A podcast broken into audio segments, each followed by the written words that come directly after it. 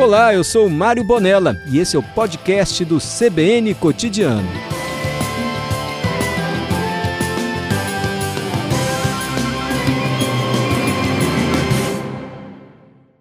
A gente vai conversar é, com a Luciana Nemer, ela que é arquiteta, é professora da Universidade Federal Fluminense, é pesquisadora da UFES, do grupo de pesquisa transdisciplinar em artes e arquitetura, e a gente vai falar sobre moradias populares. Será que elas podem ajudar a diminuir os números de moradores de, de moradores em situação de rua? É o que a gente vai conversar com ela agora. Luciana, boa tarde tarde. Boa tarde, Patrícia Valinho. Obrigada aí pelo convite da CBN para poder contribuir para essa reflexão. Né? Pois é, quando a gente fala é, é, que a moradia popular né, pode ajudar pessoas que estão em situação de rua, a gente tem duas situações. A primeira é saber todos os moradores em situação de rua, porque a gente tem aqueles que são sem teto, que não têm onde morar. A gente tem aquelas pessoas que é, não querem até teriam parentes, amigos, mas não querem, querem ficar na rua. E temos aquelas pessoas que são dependentes químicas e que a rua acaba sendo, infelizmente, uma opção melhor para eles, por mais que haja todo um trabalho de conscientização, de assistência para que eles retornem, para que eles se tratem, eles ainda preferem ficar lá. Todos eles entram nesse mesmo, nessa mesma característica de moradores de ruas, para que as moradias populares possam ajudar? Então, Patrícia, a triste notícia é que o problema não é só a falta de moradia, né? uhum. é um problema social, econômico. Então, você já adiantou aí uma parte do meu serviço. Exatamente, a pobreza extrema é um dos problemas que a gente vê, ou seja, a pobreza extrema, ela leva a rompimento de vínculos familiares, né? Uhum. estruturas muito fragilizadas, inexistência de uma moradia como a gente conhece, né, como é a nossa casa, né, moradia convencional regular. Só que tem outros dois fatores que levam né, esse crescimento da, da, da, opção, né, porque muitas vezes é uma opção por morar na rua, né, que é o vício em drogas e doenças mentais, que também precisam ser consideradas. Né? Uhum. Então, a gente teve um censo dos moradores de rua entre 2007 e 2008 que demonstra, né, que isso daí fica mais ou menos dividido, né, como se fosse, por exemplo, álcool e drogas é 35% das situações, desemprego 30 e desavenças familiares na faixa também de 30%. Então, existe uma busca pela liberdade também que ilusoriamente a rua dá a essas pessoas. A questão da moradia popular, ela seria então um trabalho exclusivamente governamental? Poderia ser uma parceria entre governos e iniciativa privada de alguma forma? Como resolver essa questão e isso resolveria definitivamente? É, a questão da moradia popular ela é tratada de forma distinta, né? depende da cultura, da, da economia de cada país. A gente tem, por exemplo, a França, principalmente a cidade de Paris, que já adota há algumas décadas o aluguel social, uhum. que aqui no Brasil só é utilizado em casos, por exemplo, de famílias que estão em áreas de risco geológico ou famílias que fizeram, um, vamos dizer, um, atuaram como ocupantes de algum edifício público. Então, a gente teve o caso aqui em Vitória, uhum. né, ali do Cine Santa Cecília, que houve uma negociação da Secretaria de Habitação para que eles deixassem, então, é, a questão do aluguel social, ele resolve de maneira mais expedita né, para uma maior parte da população. Mas no nosso país, a gente tem adotado a cultura da casa própria, isso daí a gente vem desde o governo de Getúlio, né, com essa cultura, ou seja, é um produto caríssimo né, para a população que ganha menos no nosso país.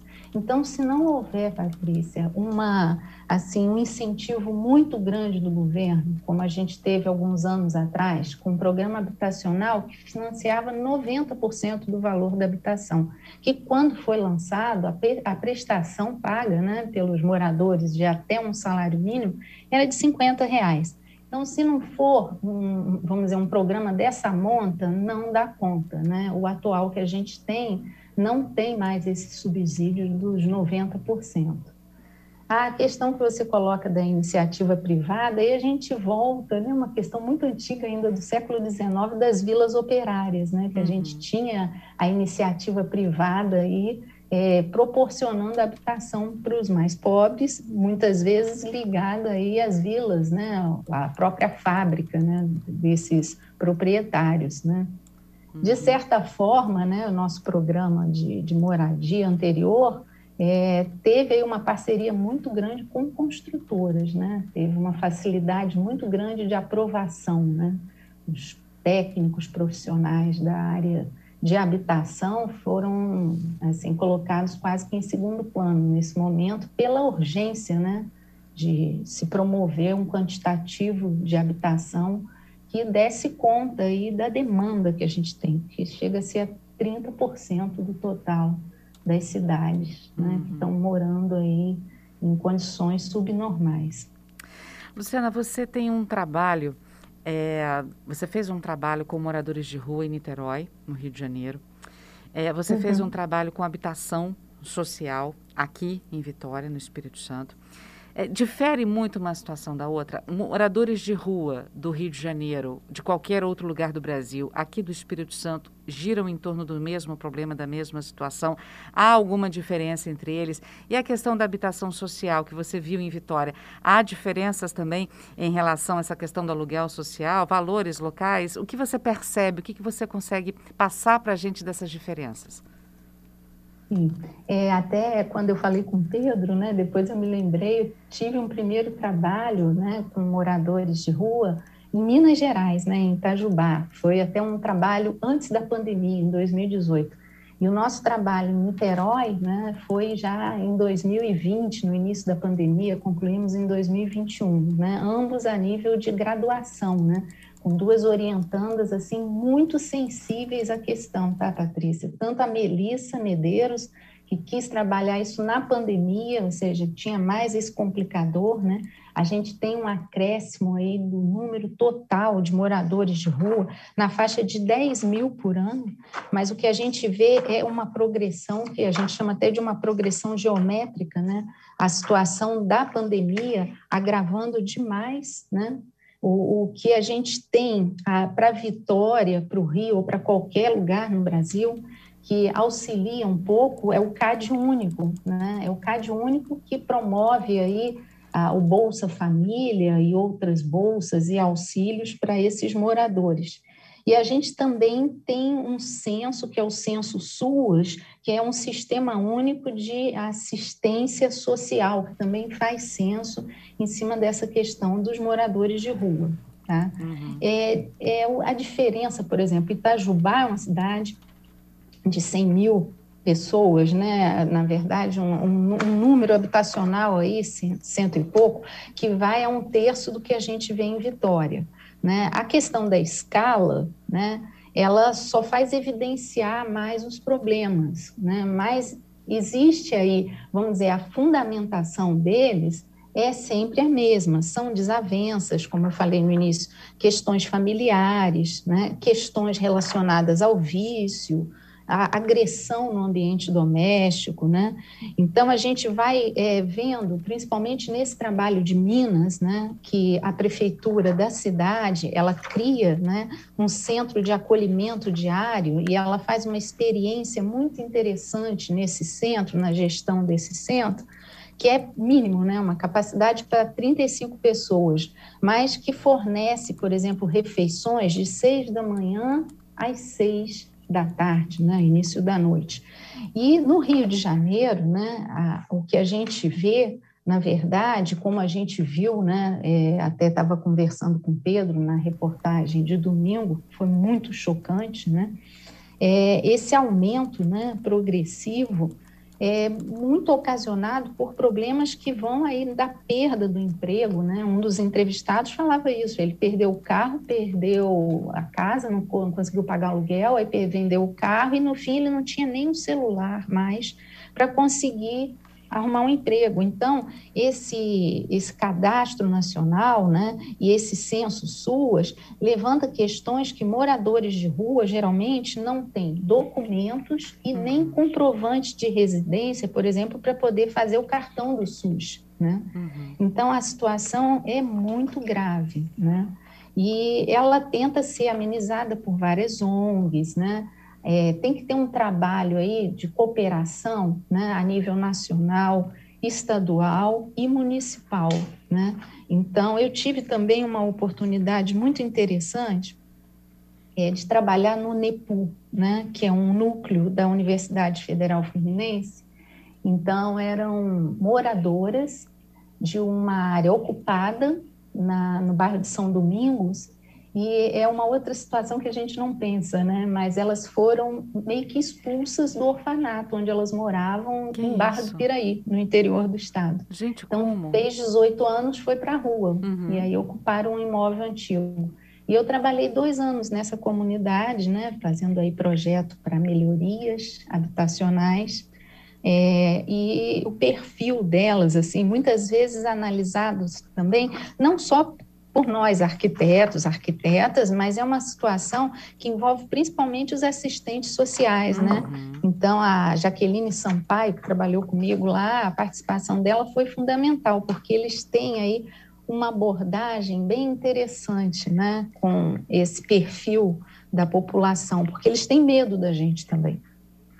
Medo? Medo? Oi, Luciana? Oi, Luciana, você me ouve? Alô? Oi, agora eu tô te ouvindo. Você falou que eles têm medo de vocês? Tem, uhum. tem, tem. Isso daí eu acho que é, eles têm medo de ficarem presos de serem removidos e perderem a liberdade. Uhum. Então, isso a gente viu principalmente nos projetos né, uhum. que nós fizemos, tanto para Itajubá quanto para Niterói. Então, a abordagem assim tem que ser, além de sensível, muito cuidadosa.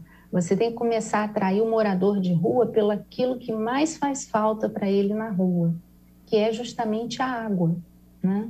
vários relatos de moradores. Eles conseguem, por exemplo, auxílio de quentinha, marmita, mas a água, né, tanto para beber, quanto para tomar banho, quanto para lavar roupas, né, é um dos maiores é, pontos né, de dificuldade. A gente tem um, um projeto em Belo Horizonte, Minas Gerais, chamado Aquabox, eles criam uma estrutura de container que oferece para os moradores de rua banho e lavanderia.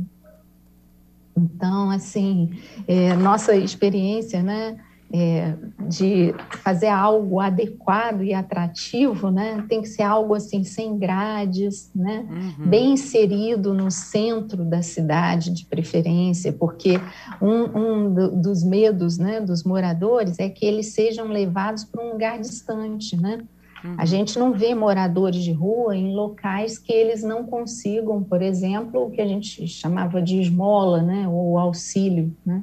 Eles ficam próximos às áreas onde a gente tem circulação de pessoas que podem, de alguma forma, auxiliá-los, né? Uhum.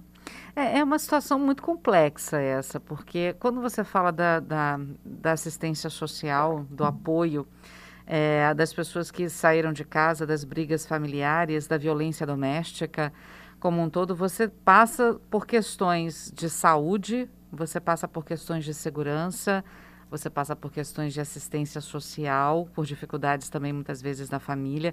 É, é, é, uma, uma situação que é difícil resolver tudo ao mesmo tempo, né? Dar um jeito em tudo. Uma solução única não tem. Não tem. Tem que ser uma coisa assim bem gradativa e estudada e envolvendo profissionais de diversas áreas, né? Não, não, não é uma coisa assim que vem um arquiteto aí, né, com uma receita e projeta uma moradia e vai levar essa população para lá, porque eles vão fugir, né? Eles vão embora, né? Então, até ficar na rua para eles é um código né, de resistência, de sobrevivência, e é um código que custa muito caro a eles, né? custa saúde. A gente tem história de moradores de rua que são transitórios, já dá para classificar, tá, Patrícia? Uhum. Tem uns que estão assim, por um período na rua, mas eles pretendem voltar. Né? Esses daí, muitas vezes, ligados a questões de desemprego. Querem voltar para uma outro... casa, para uma residência. É o que a gente chama de sem teto, esse. É aquele que está momentaneamente sim, sem sim. ter onde morar, mas ele quer morar em algum lugar.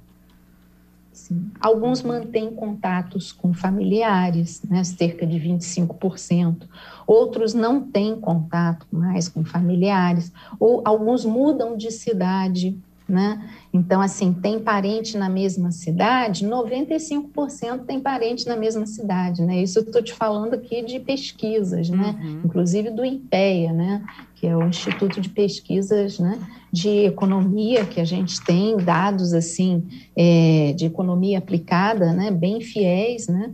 Então, a maioria deles tem familiares na mesma cidade, né? Uhum. E alguns deles entram na, na, né, na, vamos dizer, nessa vida de morador de rua, eles ainda não eram usuários de droga mas eles acabam se tornando. Por exemplo, esse trabalho de Minas, né, que a gente começou a ver essa questão, né, uhum. é, o, o, uso de drogas, por exemplo, eleva o nível de dopamina muito rápido, uhum. dando essa sensação de prazer imensa, né?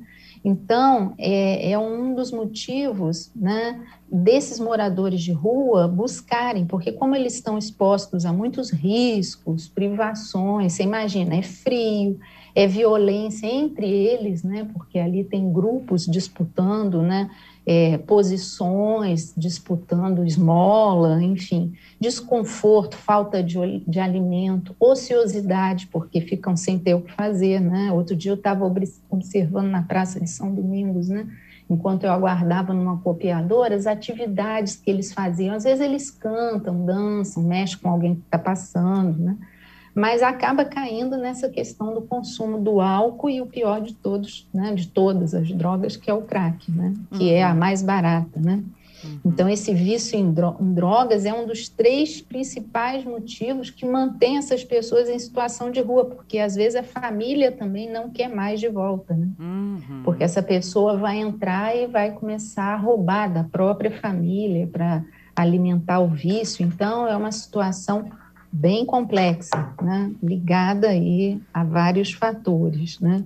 Então, até nesse trabalho, uma das premissas que a gente colocou, né? por exemplo, a casa é o íntimo, a rua é o coletivo, a casa é o de dentro, a rua é o de fora. Como pode, então, alguém fazer da rua o seu local de moradia? Né? Uhum. Como é que uhum. eles aquilo dali vira um, um hábito, né? Então a gente tem, por exemplo, é, esse perfil de acordo com o tempo. Eles começam a fazer laços de amizade na rua e vínculos, né? Como a gente faz nos locais que a gente mora, no nosso trabalho. Então ali já tem uma rede de apoio, né? Eles, eles também, além de ter as brigas, eles se ajudam, né? Uhum. E não esquecendo de lembrar que eles ajudam os animais, né? Então, esse centro, nos dois centros que a gente projetou, tanto para Itajubá quanto para Niterói, tem local para os pets dos moradores de rua. Porque você já deve ter visto, e muitos nossos ouvintes aí, eles sempre têm um cachorro próximo. Tem um companheiro com eles, é verdade. É o companheiro que não vai deixar. Assim. E que está tá com eles aonde ele for, né? Está com essas pessoas aonde elas Sim. forem. Eles são companheiros mesmo, amigos mesmo, né? Agora, é, tem uma, uma, pergunta também. Eu tenho aqui participação de alguns ouvintes.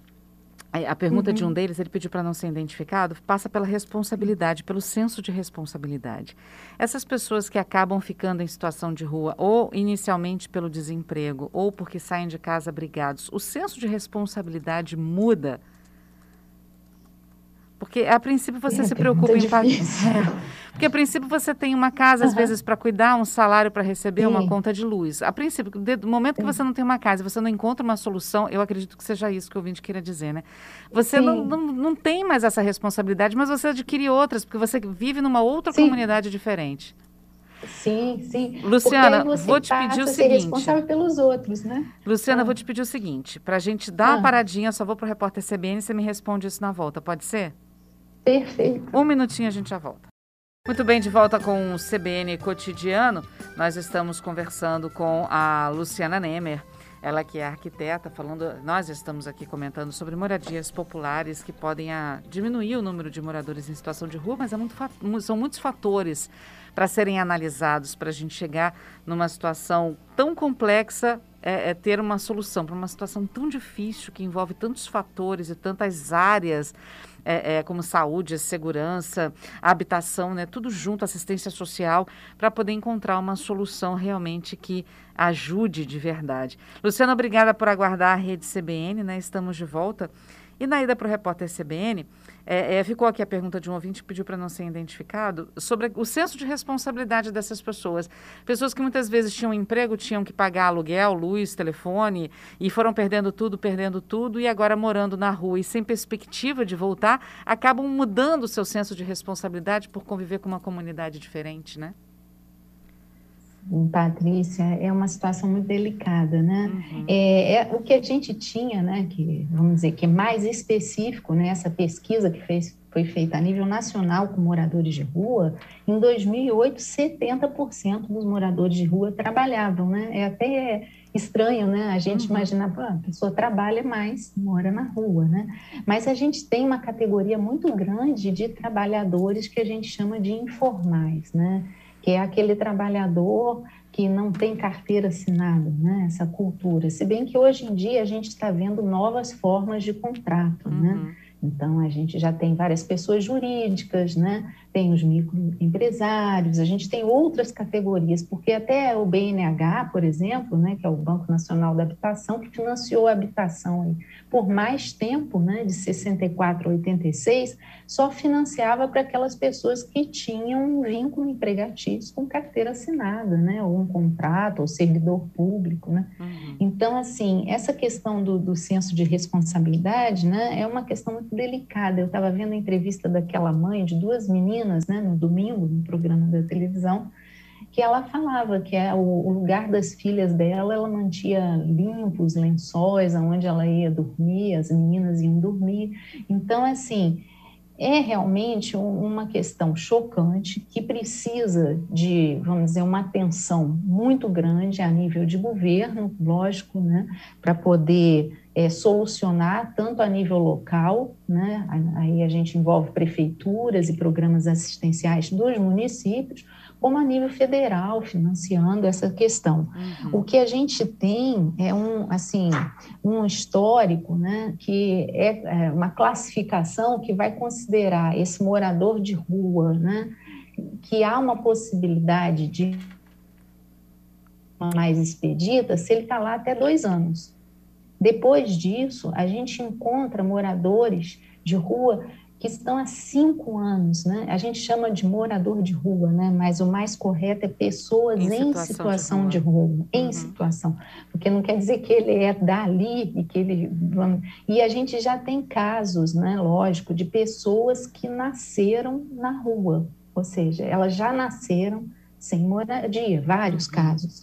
Então, quando a gente está é, já com esse grupo que já está há cinco anos na rua isso a gente vê em outras, em outras situações, é uma situação já considerada cristalizada, então vai ser muito difícil, uhum. muito mais difícil esse retorno. Temos... Também tem pesquisa. Ah, pode não, falar. É, não, tem, tem pergunta aqui dos nossos ouvintes, a Márcia Peixoto. Sim. Ela está aqui dizendo, ah. mas isso não assusta o poder público? Aluguel social para quem não tem nem o que comer? É, eu tenho uma é, Luciana. Isso é complicado. A gente tem, na verdade, esse centro POP, que é um centro de acolhimento, né? E ele é a nível nacional. Uhum. Né? E a distribuição de pessoas para esse centro fica muitas vezes ligada a esse CAD único nacional ou uhum. também cadastros de prefeitura, né? Nesse centro POP, ele tem ali alimentação, banho, ele tem algum nível de assistência médica, às vezes odontológica, né, que também é uma situação grave entre os moradores de rua, e também uma coisa que a gente faz, né, ao acolher o morador, não é só abrigar e alimentar e dar higiene e saúde, a gente tem que orientar, né? Uhum. E aí, na verdade, capacitar esse morador, né, é, vamos dizer, ou recapacitar esse morador para que ele seja inserido novamente no mercado de trabalho. Né? A ideia desses centros é que seja um local de transição e não permanente. Né? Uhum. Então, por isso, em situação de rua, né? Então, ele vai ser acolhido e aí ele vai ter condições futuramente, né, depois de um período nesse centro, de ser colocado de volta no mercado de trabalho. Uhum. Então, ali, muitas vezes, ele precisa de um tratamento ou encaminhamento para centros que cuidam de dependências químicas, né? ou encaminhamento né, para casas de saúde né? já especializadas em problemas psicológicos, que a gente também vai ter esse perfil, né? não é uhum. só o morador de rua que está ali porque está desempregado, como a gente já abordou. Né? Então, cada cidade né, tem aí um tipo de orientação, por exemplo, né, durante agora a pandemia, né, orientação a nível de higienização, é, distribuição de kits de higiene, né, orientação quanto ao uso de máscara. Então, a gente tem aí um, um, uma, uma situação aí de uhum. trabalho para essa para esse pessoal que está envolvido com os moradores de rua Sim. redobrada, né? É, eu... E hoje a gente já está com 220 mil, é, é a última notícia de uhum. número de moradores de rua no Brasil. Perto aí, nossa Vitória tem 330 por aí, né? Uhum. 350 mil. A gente tem quase uma Vitória inteira na rua. É. O Fernando está aqui perguntando, para a gente encerrar, Luciana, da esmola uhum. ou montar essas estruturas, como você citou, isso acaba não incentivando a manter a pessoa na rua? Olha, negar uma esmola às vezes é muito difícil, né, Patrícia? Uhum. Eu não consigo. Aqui em Vitória, principalmente, a gente vê cartazes, né?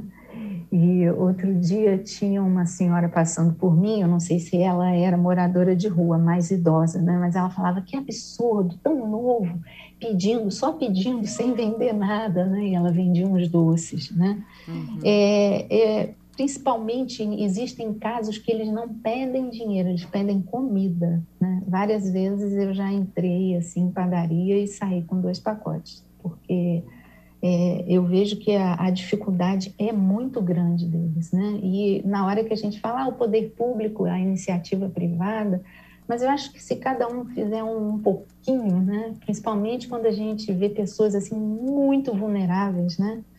Pedindo comida, né? Eu acho que negar nessa hora mas, eu acho meio desumano. Mas isso acaba não estimulando quando a gente dá, quando a gente fica né, sensibilizado com a situação, isso acaba não estimulando ele achando que, é, pelo que eu entendi da pergunta do Fernando aqui, sim, que se a gente sim, der, sim, vai continuar resolve, fazendo. Né? É mais fácil eu conseguir na rua do que eu conseguir, então eu vou pedir na rua. Olha, eu acho que o custo deles é tão alto que se, se houver assim, um acolhimento ou um programa né, a nível de governo, eu acho que, é, é, vamos dizer, o preconceito em cima deles é um custo altíssimo. Eu acho que os problemas psicológicos que surgem né, né, nessa categoria de moradores é, em situação de rua, não é só pelo ócio, né? Mas eles são, assim, constantemente rejeitados, né? Uhum. Então, existe nessa pesquisa, por exemplo, uma escala de rejeição, eles não podem entrar em 32% dos estabelecimentos. Isso por causa das vestimentas, da aparência, uhum. em 31% dos shoppings. 29% dos transportes coletivos, 21% dos órgãos públicos, 26% dos bancos, 14% não tiram documento e 18% são proibidos de entrar, inclusive em locais de tipo hospitais, postos, redes de saúde. Então, assim, é, se houver outra possibilidade, né, e a coisa, dependendo da abordagem, eu acho que você consegue ir angariando e mostrando que existem possibilidades melhores do que isso. Uhum, Mas entendi. eu acho que virar a, a, assim, o rosto para não ver a situação é muito grave também, né? Teve um tempo, uhum. né, lá no século XIX, uhum. na época do Pereira Passos, no Rio de Janeiro, que ele higienizou o Rio de Janeiro, né? Uhum. E aí botou um monte de gente na rua, sem casa. Naquela época era permitido que esses moradores ocupassem os morros, porque o importante era ficar fora da, da, da vista, né? Uhum. Da, da sociedade, da sociedade. Né? fora da vista do, do, poder público. Então, eu acho que é um problema que a gente tem que enfrentar né? coletivamente. Né? Uhum. Se a iniciativa privada pode fazer, né? que faça. Né? Eu acho que cada um tem aí a consciência, o direito de reagir a essa situação. Algumas pessoas também têm medo, né? Sim. Porque, por exemplo, no Rio é muito comum Né? Até outro dia eu peguei um, um, Uber do aeroporto do Santos Dumont até a Urca, o motorista parou num sinal ali na próxima praia, a UFRJ da Praia Vermelha, e falou: ó, vou fechar os vidros porque estão levando os celulares, né?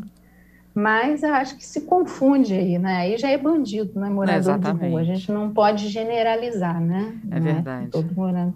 E a gente vê muitas uhum. crianças também, né? Essa moça que foi entrevistada no programa de domingo, ela dizia assim: Não, eu espero meu marido chegar para ficar com as meninas, porque eu não quero expor a, as, as crianças a isso. As crianças a uhum. isso. Né? Então, assim, Luciana. assim, existe um nível de consciência e de responsabilidade entre eles também, né?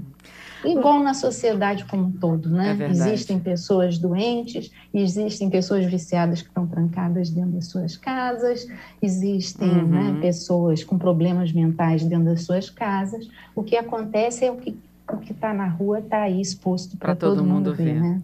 Luciana. São as doenças da nossa sociedade que nós temos que enfrentar e cada um colaborar como pode, né? É isso aí. Luciana, adorei conversar com você, muitíssimo obrigada. Ficaria a tarde inteira conversando com você também. Já deixo o convite para uma próxima oportunidade a gente bater mais um papo a respeito dela, fazer mais Sim. uma análise a respeito dessa situação que a gente tem que conviver Vamos. e aprender a lidar com ela. Muito obrigada, viu? Sim. Obrigada a você. Eu já tinha estado aí em 2019 com a Fernanda Queiroz, né, falando da habitação social no centro uhum. de Vitória. É um prazer sempre falar com vocês aí da CBN, com a Adalberto. Foi muito bom hoje a conversa com o Pedro. Tá? Muito obrigada pelo convite, espero ter colaborado. Obrigada, viu, Luciana? Uma boa semana para você. Um bom dia.